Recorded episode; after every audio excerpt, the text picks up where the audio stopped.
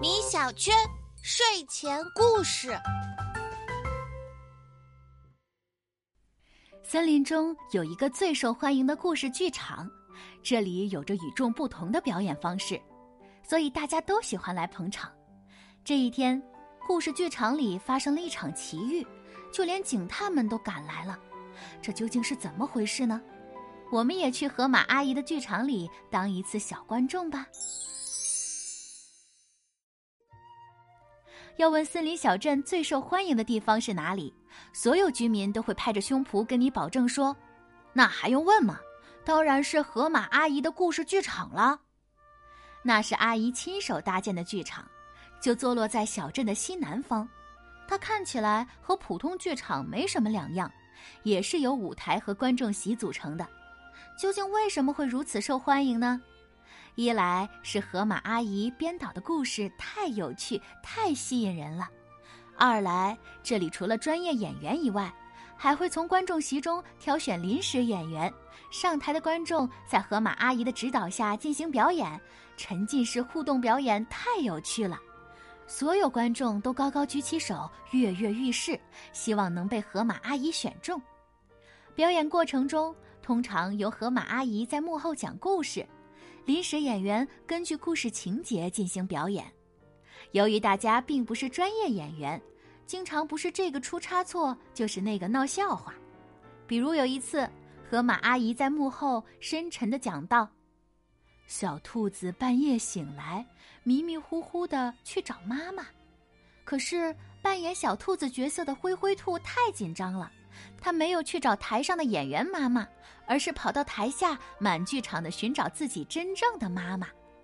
眼前的一幕顿时让整个剧场乐翻了天。出点小错又有什么关系呢？大家来这里就是想要听故事和寻找快乐，既能欣赏到有趣的故事，还有机会上台表演，收获开心欢笑。因此，河马阿姨的故事剧场成了小镇最受欢迎的地方。每场表演都座无虚席。叮叮当，叮叮当，在熟悉的铃铛声中，故事剧场又一次拉开了帷幕。河马阿姨像往常一样开始挑选临时演员，选我，选我吧！河马阿姨选我。台下的观众们依然伸长手臂，热情的叫喊着，恨不得扑到河马阿姨面前，让她挑选自己。阿姨看看这个，又看看那个，按照自己的计划有序的挑选着。演员们上台后，表演就在河马阿姨高低起伏的旁白声中开始了。这次的舞台剧讲的是森林里来了一只大坏狼的故事。为了对付这只大坏狼，聪明的小动物们精心设计和配合，终于成功的把它引到了猎人布置的陷阱里。这出戏的剧情可以说是跌宕起伏，演员们又表演得非常卖力，特别是表演大坏狼的狐狸，把反派角色的狡猾、贪婪、凶恶演得活灵活现，赢得了一阵阵掌声和喝彩。表演结束后，河马阿姨按照惯例带全体演员一起上台谢幕，可是狐狸还被关在舞台上的铁笼子里呢，他连忙喊道。河马阿姨，你是不是忘了什么呀？我还关在笼子里呢。河马阿姨却笑眯眯的说：“你呀，就在笼子里谢幕吧。”啊，凭什么呀？放我出来！我要和大家一起谢幕。别着急，一会儿星星警长还要请你去一趟森林警局呢。什么？狐狸顿时脸色大变，挣扎着想要从铁笼子里钻出来。当然了，铁笼那么牢固，又上了锁，他根本逃不出来。就在观众们感到莫名其妙的时候，猩猩警长带着几名警员走了过来，解释道：“狐狸是一名狡猾的诈骗犯，我们已经找他很久了。今天在观众席发现他的时候，河马阿姨就第一时间联络了警察局，所以我们一起设下陷阱，故意邀请他扮演舞台剧里的反派角色。”就等着他自投罗网呢。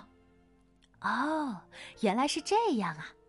观众席发出了一片恍然大悟的声音。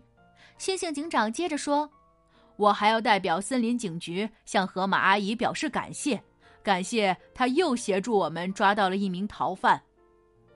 坐在观众席的小白兔不解的问道：“猩猩警长，为什么你要说又啊？”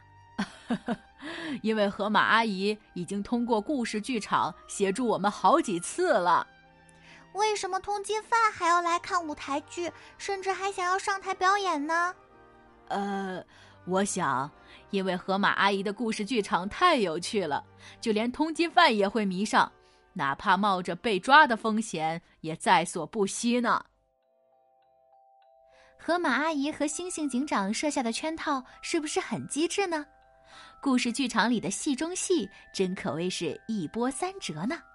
怎么样，宝贝？河马阿姨的舞台剧是不是很有趣呀？好了，今天的故事就讲到这里，晚安。